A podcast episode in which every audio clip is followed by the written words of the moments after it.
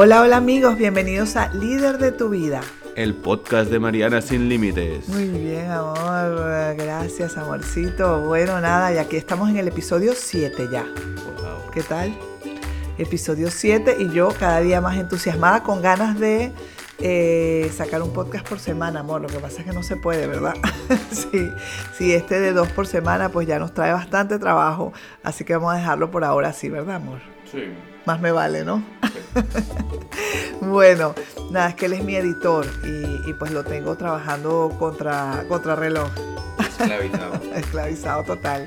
Bueno amigos, y hoy vamos a estar hablando de la actitud y me encanta este tema, así que comenzamos.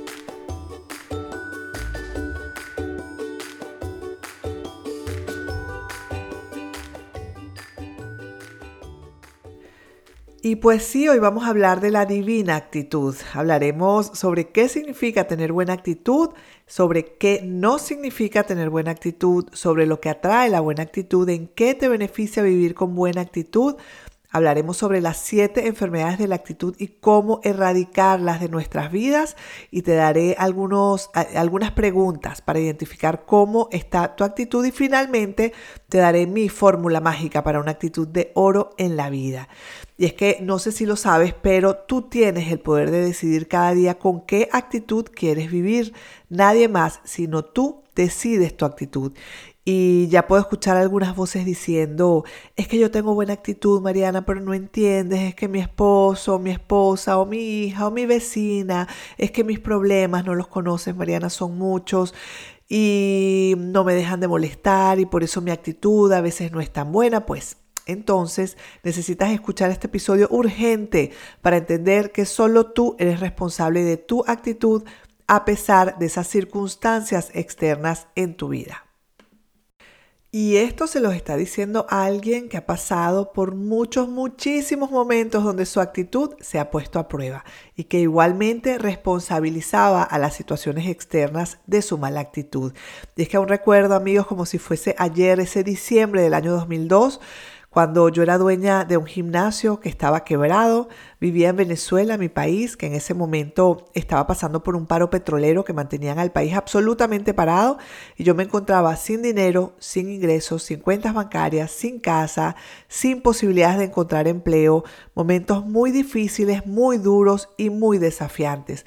Pasé días, semanas y meses enteros, amigos, llorando cada noche porque no tenía dinero para comprar la leche y los pañales de mi hija y como mamá soltera, tener que vivir a mis 33 años de edad con mis padres que nos mantenían a mi hija de 3 años y a mí, pues no era una cosa sencilla de, de, de vivir.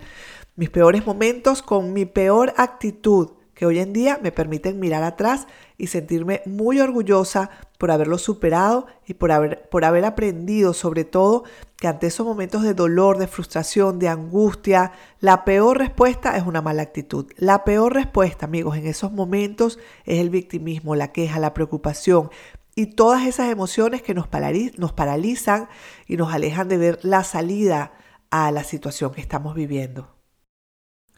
Y sé, yo lo sé, que tú también has tenido momentos así o estás viviendo actualmente momentos así. Por eso quiero escribir y hacer este podcast sobre este tema que pueda apoyarte a entender lo que te pasa y cómo superarlo.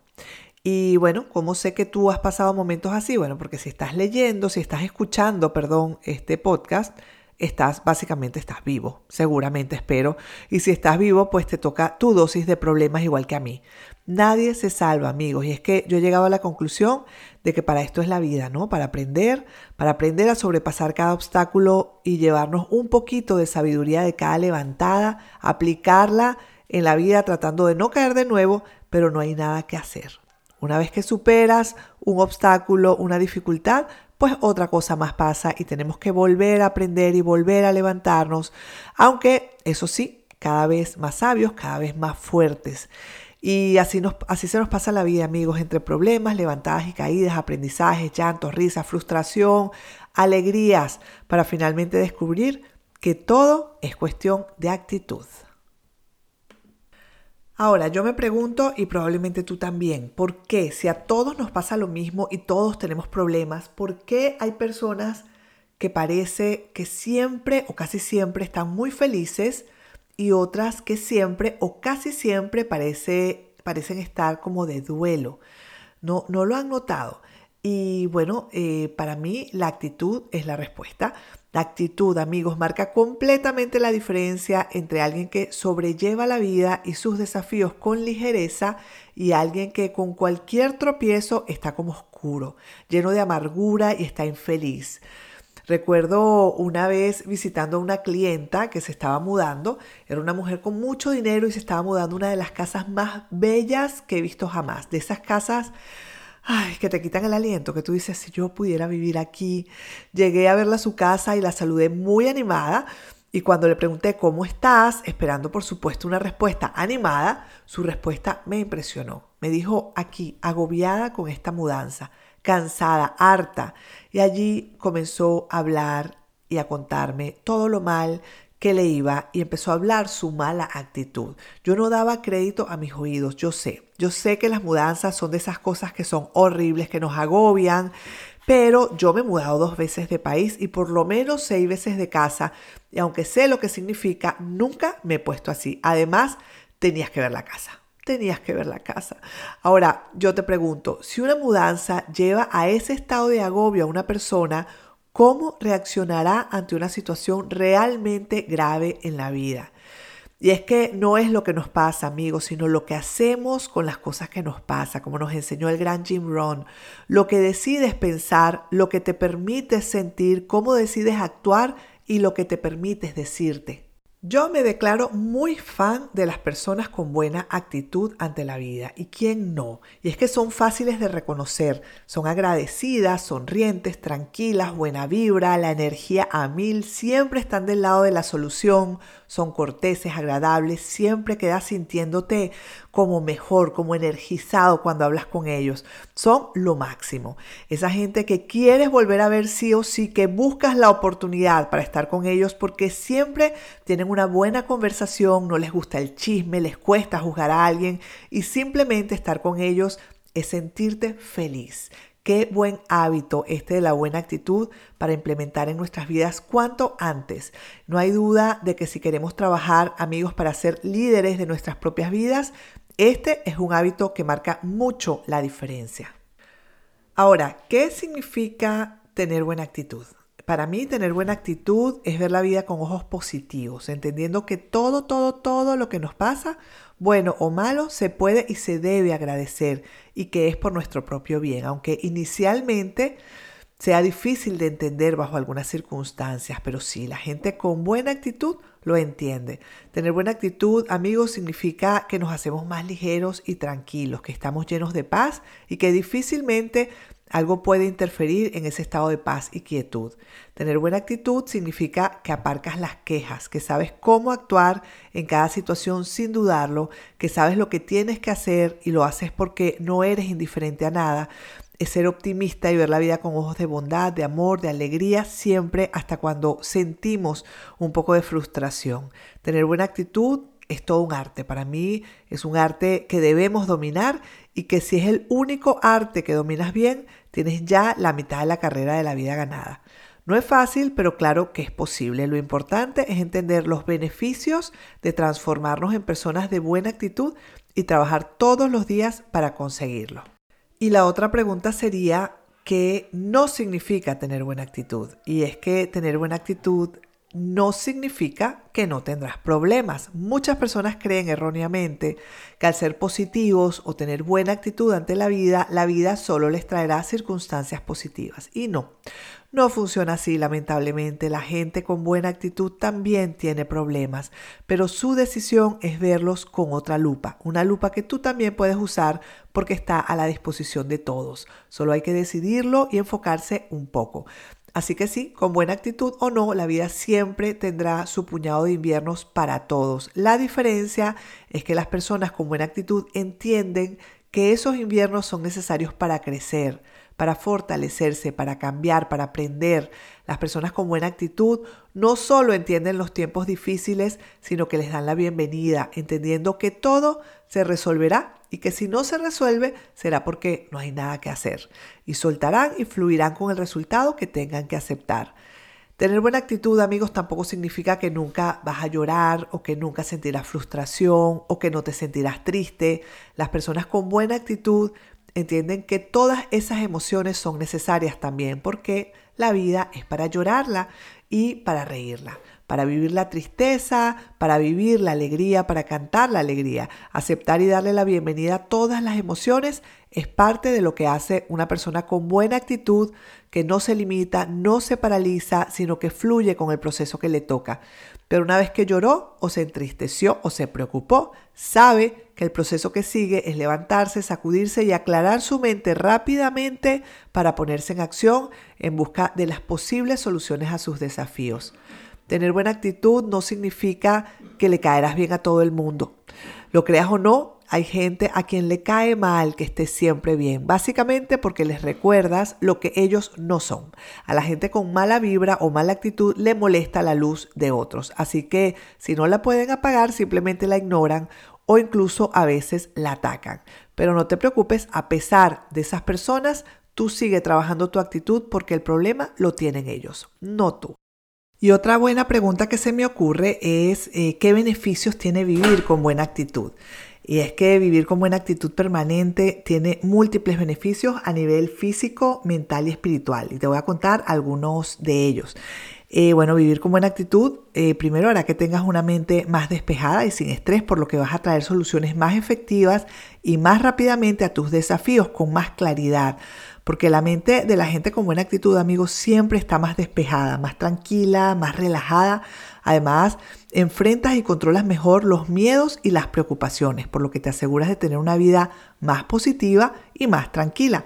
Este enfoque positivo hará que te enfermes menos y que tengas mucho, mucha más energía. Tendrás una mejor calidad en tus relaciones también, porque la gente que te rodea se va a sentir feliz de tenerte cerca. Y es que la buena actitud atrae mejores relaciones sin duda, porque todos, bueno, o casi todos, queremos sentir cerca la energía de la buena actitud, esa buena vibra de la gente que decide fluir con la vida y lleva a todos lados una buena sonrisa que además aporta paz y tranquilidad a donde quiera que vaya porque vive con ligereza.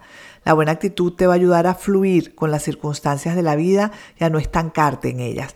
Un beneficio muy importante de vivir con buena actitud es que serás más agradecido y esto atraerá más bendiciones a tu vida.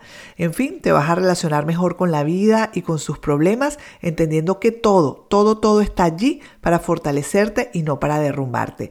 Y seguro hay muchísimos más beneficios de vivir una vida más positiva. Tú enfócate en encontrar tus propias razones para vivir con esa actitud a tope. Y ahora nos toca hablar de las enfermedades de la actitud. Y es que la actitud se enferma, sí señor, y todos, sin excepción, vivimos una o muchas de estas enfermedades en algún momento de nuestra vida. Yo ahora, por ejemplo, para serles súper sincera, en el momento que te estoy eh, haciendo este podcast, y aunque me considero una persona con bastante buena actitud, estoy curando una de estas enfermedades. Y es que lo bueno de tener esta información y de estar alerta y despierto y consciente es que cuando caes preso de alguna de estas enfermedades de la actitud, la detectas rápidamente y la puedes sacar a la luz, a la luz, puedes trabajarla y sanar en poco tiempo. Eso es lo maravilloso de tener la información.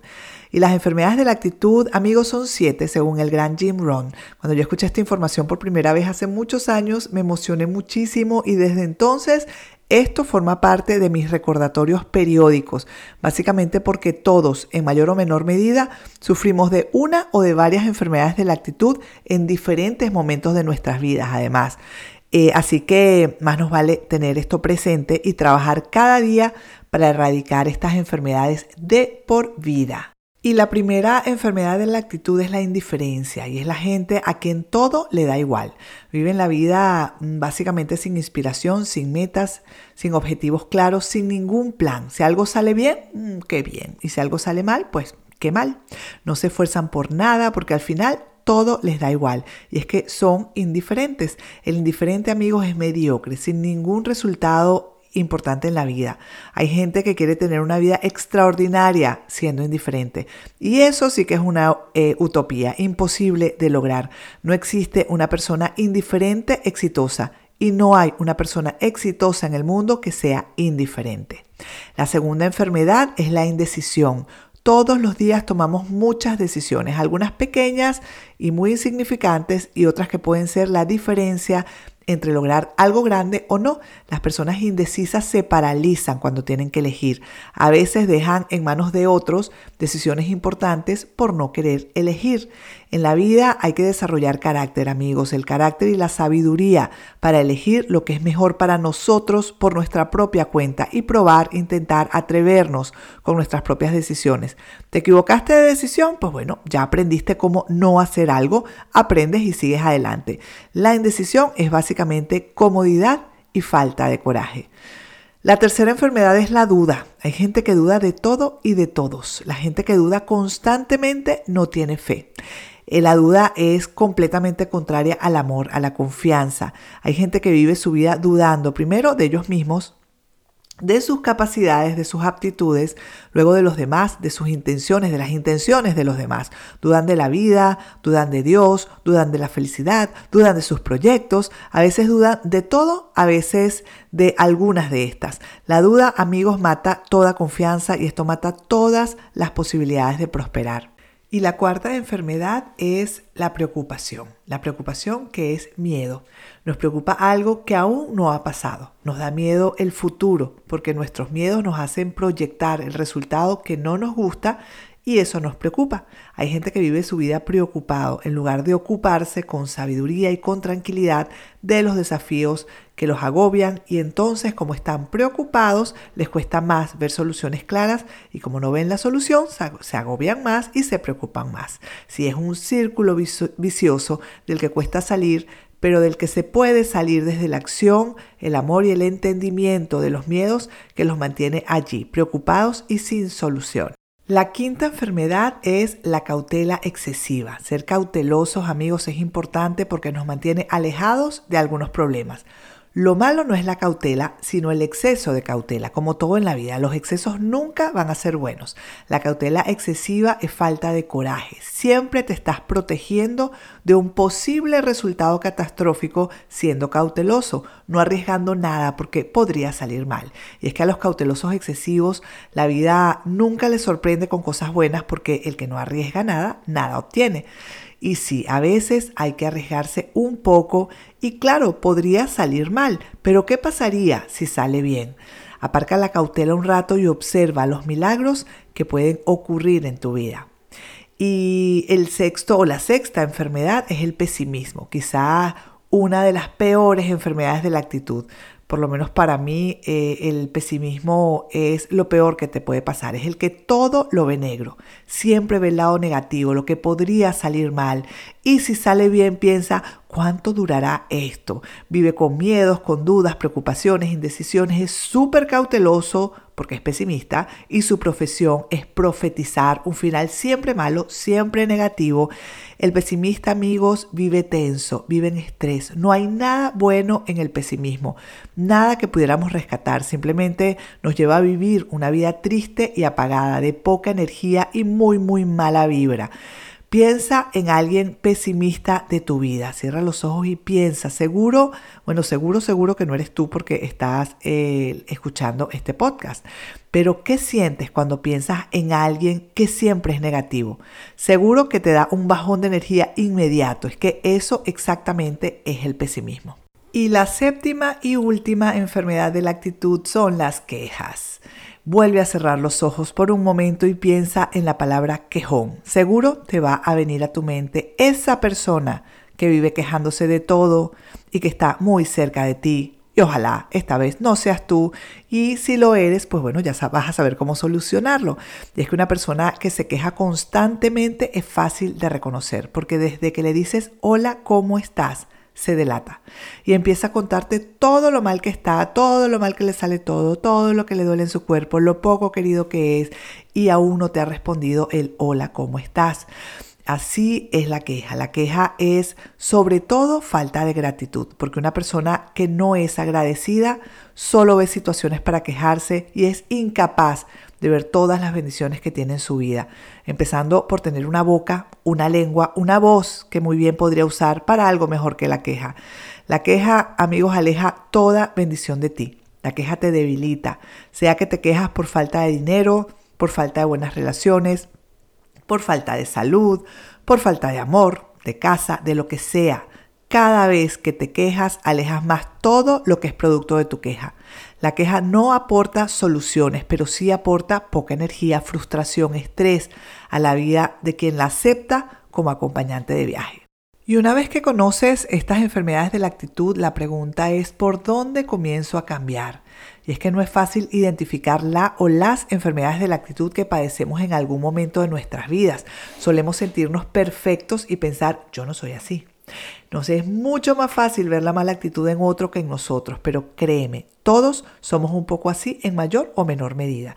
Mi esposo y yo, por ejemplo, les contaba antes que en este momento estamos corrigiendo algunas enfermedades de la actitud que nos han estado atacando en los últimos años y que nos tenían en situaciones que no nos gustaban. Y es que así es la vida, amigos, un constante chequear cómo vas para corregir lo que se pueda corregir y seguir avanzando, construyendo lo mejor para nosotros. Identificar tus enfermedades se resume precisamente en esto, es revisar qué área de tu vida no está bien.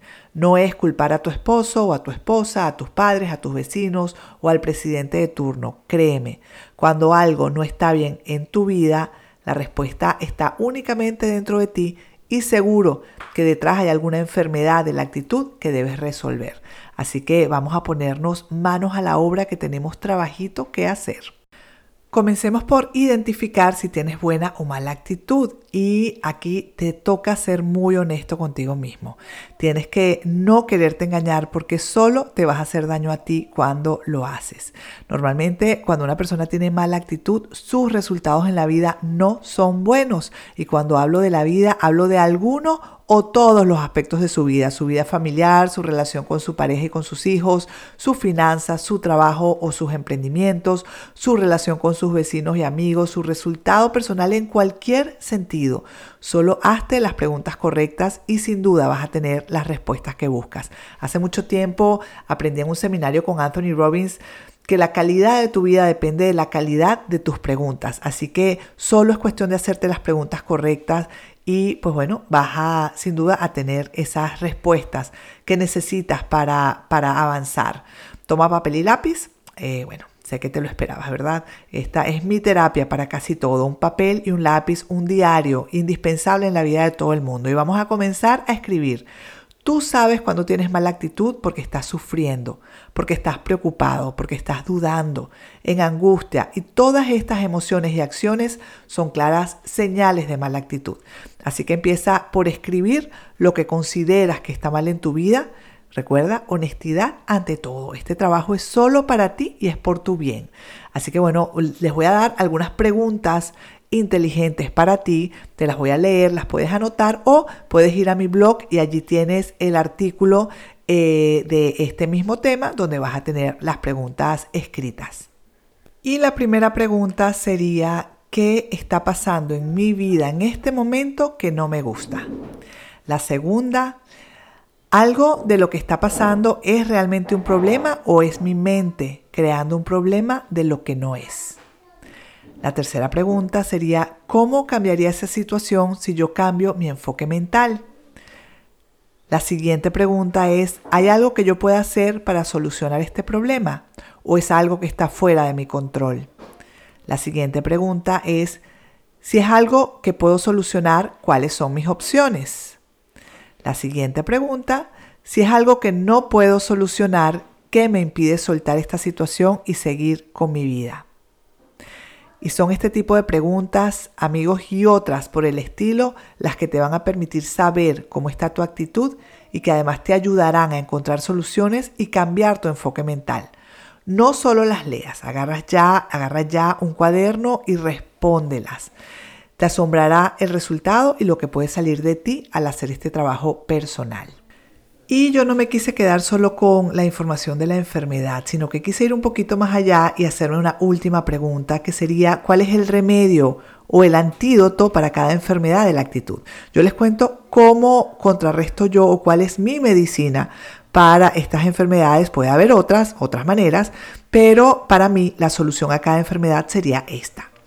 Para la indiferencia, Yo creo que el remedio para la indiferencia son las metas y los objetivos claros. En este punto puedes revisar el episodio 4 de este podcast y comenzar por entender cómo plantear tus metas y aparcar la indiferencia por los resultados en tu vida ya.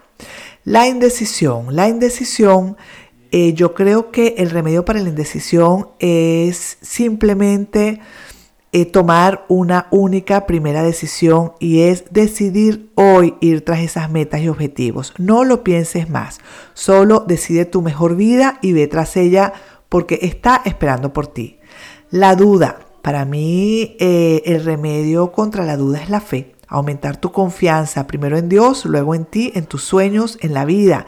Aumenta tu fe y observa cómo todo comienza a encajar en tu vida. La preocupación, para mí el remedio para curar esta enfermedad es la acción. Cuando te pones en acción te das cuenta de que no había por qué preocuparse. Apenas das un primer paso hacia lo que, hacia lo que quieres, comienzas a sentirte ligero y a sentirte guiado. La cautela excesiva. Bueno, para mí el remedio para la cautela excesiva es el coraje. La cautela excesiva se cura arriesgando algo. Aparca ese miedo que no te permite avanzar, que no te deja dar ese paso y actúa con firmeza y valentía. Deja que la vida te sorprenda. Para ayudarte con, con, la cautela excesiva, puedes revisar el episodio 2 de este podcast sobre cómo conquistar tus miedos. El pesimismo, para mí el remedio o el, antídoto contra el pesimismo es el amor. El pesimismo, al igual que el miedo, es ausencia de amor. Llénate de amor principalmente por ti y por tu vida. Reconoce lo bueno. Aparca los pensamientos negativos y oblígate a pensar en positivo. Las afirmaciones diarias te pueden ayudar con esto. La queja, para mí el remedio contra la queja sin duda es la gratitud. No existe en el mundo una persona agradecida que sea quejona, que sea infeliz, pesimista, dudosa, que esté preocupada, que sea indiferente o que sea temerosa. La gratitud, amigos, es la llave que abrirá las puertas a tu mejor vida, una vida sin quejas, llena de bendiciones y rodeada de maravillosos pequeños y grandes milagros diarios. Eh, si quieres, puedes también escuchar el episodio 3 de este podcast sobre la gratitud y también puedes escuchar el podcast 21 días para el cambio en el que estamos en este momento trabajando la temporada número 1 y es precisamente este maravilloso hábito de la gratitud.